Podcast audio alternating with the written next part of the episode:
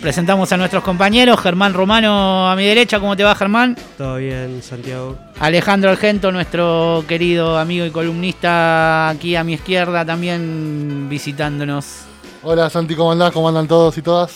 ¿Cómo están compañeros? ¿Bien? Bien, bien, bien, acá andamos. Muy bien, entonces vamos a arrancar ya directamente nuestro programa del día de la fecha con, como hacemos siempre y todos los viernes, eh, nuestra parte editorial. Hoy nos vamos a referir un poquito a lo que es Edesur y Edenor y todos estos problemas que estamos teniendo con la energía eléctrica en, en la Argentina y vamos a estar contando un poquito lo que pensamos en cuanto a lo que está pasando con, con, estas empresas de energía y un poquito de la historia de la mano del compañero Argento, viendo cómo, de dónde venimos, quiénes eran los anteriores, cómo se estatizaron de alguna forma eh, en la época del 45, 46, 47, eso lo, sab lo sabés vos, compañero, eh, pero como un gobierno peronista le puso o le quiso poner un punto final a todo esto y después cómo desencadenó en todo lo que estamos viviendo ahora. Eh, bueno, para arrancar, década del 30, década infame, esa es la parte que te cedo, ah, Argento, bueno. para que nos cuentes.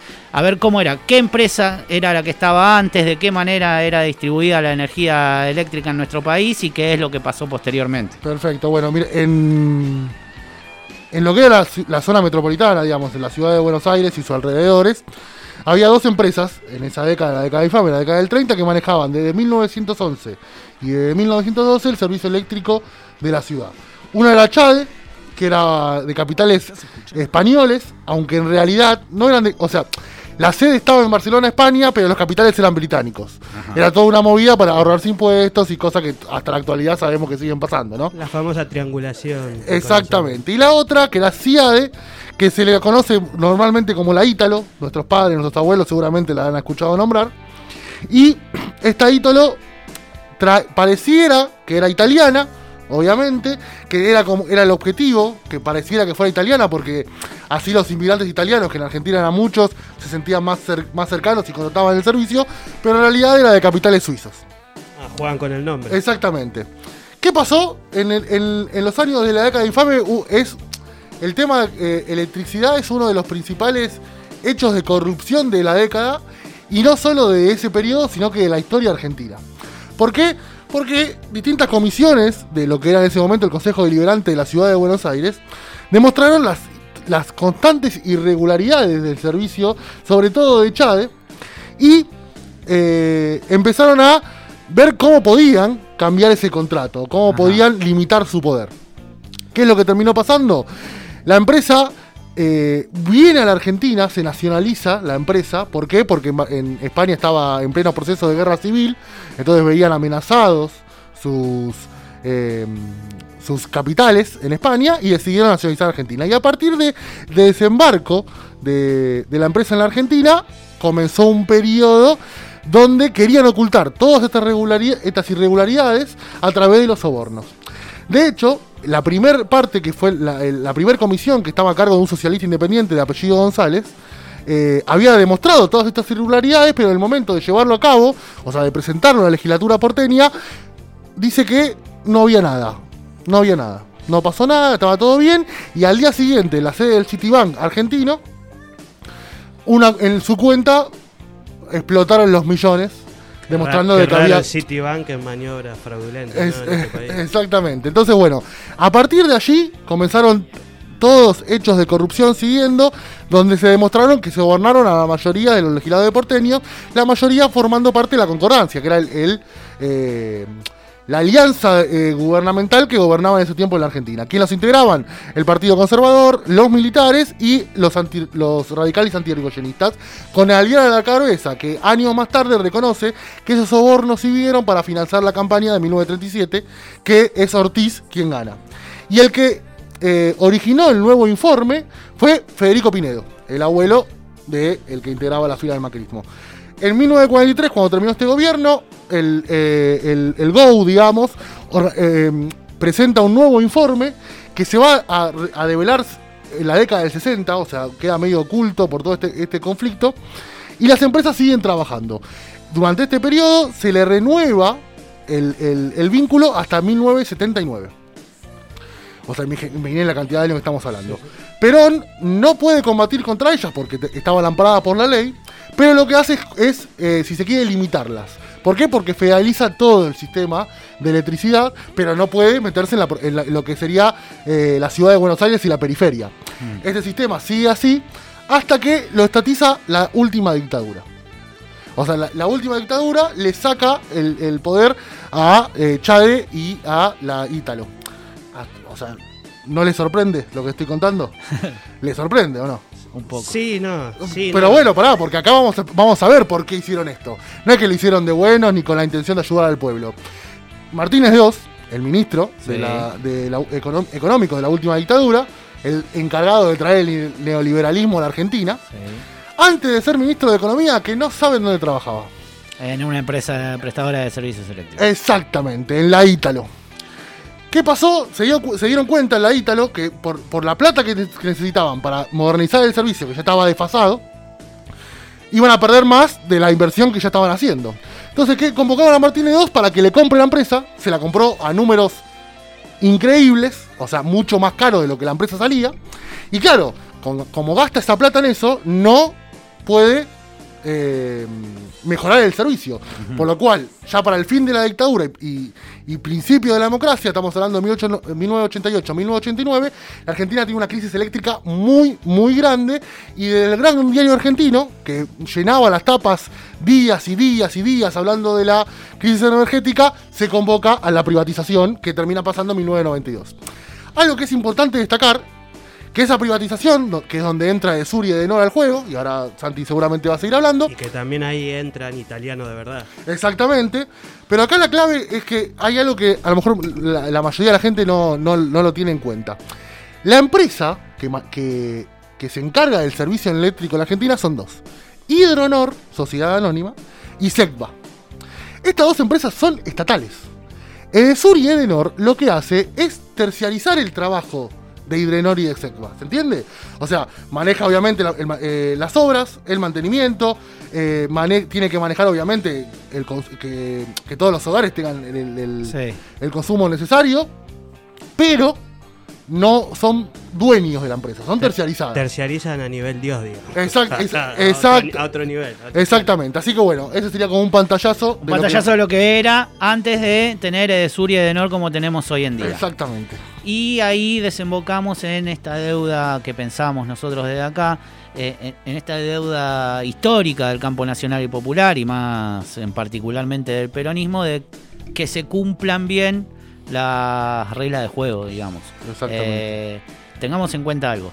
Eh, Sur y Edenor tienen contratos de acá hasta 2087 todavía vigentes. Que es más o menos esto que venía hablando de Perón, que eh, avalado por la, por la legalidad de, esos contratos, no, el Estado argentino no puede hacer otra cosa más que poner eh, la discusión en el tapete y empezar a ver cómo hacemos cumplir a las empresas prestadoras de servicios eléctricos con el pueblo argentino, tomándolo como un servicio esencial ya, la electricidad eh, para, para nuestro país. Eh, ¿Y cómo hacemos esto? ¿Cómo lo, cómo lo llevamos a cabo? ¿Cómo desde, desde nuestra parte militante podemos combatir con esto? Es apoyando y militando la causa que se ponen al hombro algunas instituciones, eh, algunas personas en particularmente, discutiendo con Edesur desde el caso de eh, los cortes no programados en cualquier casa de cualquier vecino de Argentina, de Loma de Zamora particularmente que estamos hablando, o en instituciones como ha pasado mucho y esa la, la tocamos de cerca y la vemos de cerca porque estuvimos trabajando mucho con la Unión de Clubes, la Unión Nacional de Clubes de Barrio, eh, con Marino a la cabeza de este, este reclamo y, todos los clubes de la Argentina, eh, por estas cosas que notamos abusivas de las empresas prestadoras de servicio. ¿A qué le llamamos a estas cosas que notamos abusivas? A mm, eh, cortes programados de luz, quitas de medidores, em, cartas notificando que se le va a cortar la luz cuando hay una ley vigente, que es la ley de instituciones civiles, que ah, lo que dice es que ninguna empresa prestadora de servicio lo puede dejar sin luz a una institución porque éstas cumplen el rol social que tienen que cumplir, eh, abrazan a la gente de los barrios y más específicamente dentro de, los clubes. Así que la forma que tenemos nosotros de acompañar esta lucha es interesarnos, interiorizarnos en lo que se está haciendo y acompañar a las personas que tienen eh, esta, este rol que cumplir, que no solamente es eh, dejarle a la gente o a los vecinos de Argentina, de Loma de Zamora, de cualquier punto del país, eh, las cosas bien claras en cuanto a que la luz es un servicio esencial, porque se me viene ahora también a la cabeza la ley de electros dependientes, que fue un laburo muy grande que partió de, justamente de Loma de Zamora con el compañero y amigo Mauro Stefanasi y por el problema que tenía con su hijo Juaco, que mm, eh, lo, que hizo fue empezar a, agrupar y aglutinar gente que tenían el mismo problema para decirle a los eh, prestadores de servicio, miren, en esta casa, en esta dirección, con este número de padrón, vive una persona que es electrodependiente que no puede Estar sin luz, claro. eh, básicamente estar sin luz. Se muere, literalmente se muere. Fue una lucha muy grande, eh, que no sabemos todavía si se lleva a cabo el 100%, eh, pero se empezó a, a- a aglutinar a toda esta gente que tenían estos inconvenientes mediante esta asociación de electros, eh, electrodependientes que está aquí en, en Loma de Zamora. También, como lo dije hace un ratito, la Unión Nacional de Clubes de Barrio, poniéndose al hombro esta lucha en cuanto a los clubes. Tenemos varios eh, clubes en Loma de Zamora que tuvieron la mala suerte o, no tuvieron la fortuna de, que la, ley de asociaciones civiles se cumpla y sufrieron corte de luz, sufrieron amenaza de corte, sufrieron la quita mm, del medidor, aprovechándose la gente de las empresas que en el medio de la pandemia y los clubes no funcionando, iban directamente y sacaban el medidor de, de la institución porque tenían una deuda.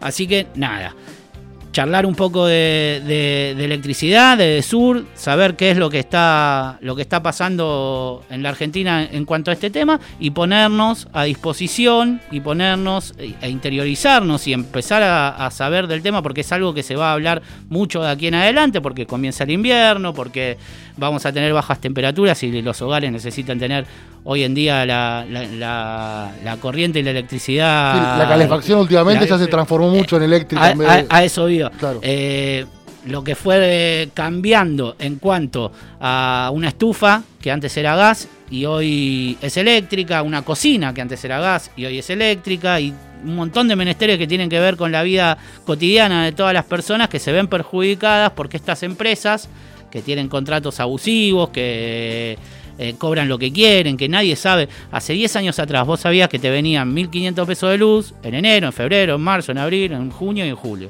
Ahora no sabés, cada vez que viene una factura la abrís esperando a ver si el número es muy alto, si es muy, si es muy bajo, si, si está bien medido. Nadie sabe cómo hacer los reclamos, las empresas no, no están abiertas al público por la pandemia y uno no sabe dónde reclamar ni, ni quién te va a, a dar una mano en cuanto a los problemas que tengan cada uno en sus casas.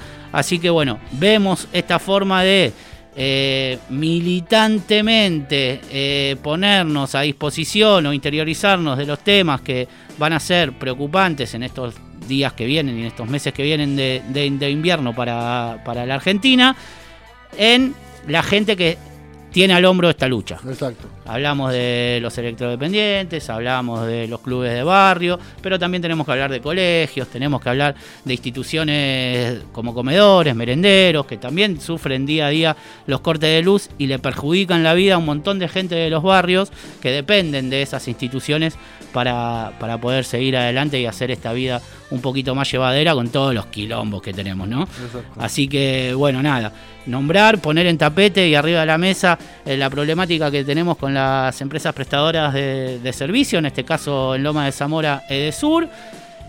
Y ya te voy adelantando algo, porque también lo sé en cuanto a la unión de clubes de barrio, que la semana que viene o la otra se va a estar haciendo una nueva medida de fuerza en contra de Edesur, porque hace unos meses atrás se llevó una carta al ENRE, que es la entidad que nuclea a Edesur Y Edenor.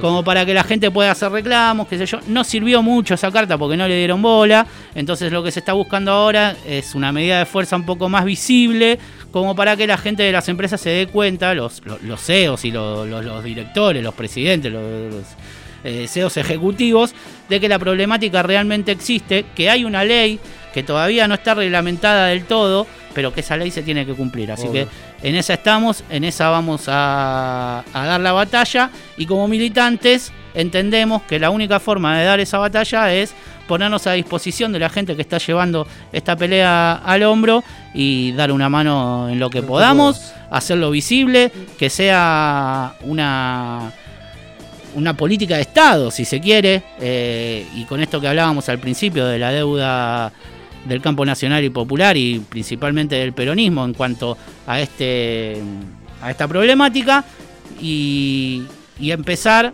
a eh, marcar la agenda nosotros, como siempre decimos desde cerca de la revolución, que no nos marquen la agenda los demás, sino nosotros mar- marcar la agenda de decir, miren muchachos, el problema ahora más grave que tenemos es este, o el problema que va a venir dentro de un par de días con los eh, las bajas temperaturas y con el invierno, va a ser este. Entonces empecemos a ponerlo en el tapete, empecemos a hacer visible esta, Esta lucha. esta lucha. No, pero esta, me quería referir a, a esta deuda que tenemos Mm. con, con, con la población argentina en cuanto a ponernos al frente y decir, bueno, esto es una política pública estatal, es un servicio esencial, lo tienen que cumplir y vamos a pelear por eso. Tal cual. Eh, deja- lo único que me- lo último ya para tu brillante explicación es decir, digamos, de que hay que entender de que los pasos son cortos, ¿no? O sea, obviamente que si vos me decís a mí, y creo que a ustedes también, que es lo que me- tu ideal es que lo estatice y que el Estado lo maneje,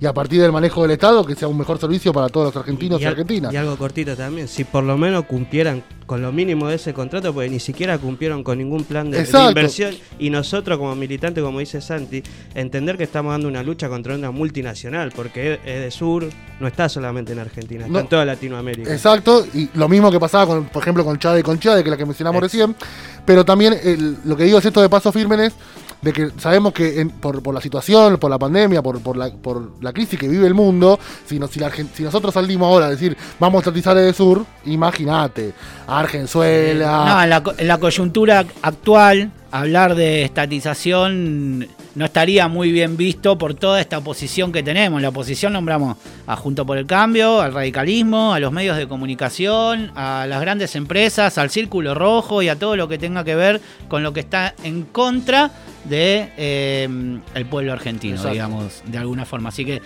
también por ahí no es muy descabellado para nosotros militantes y que tenemos una posición clara.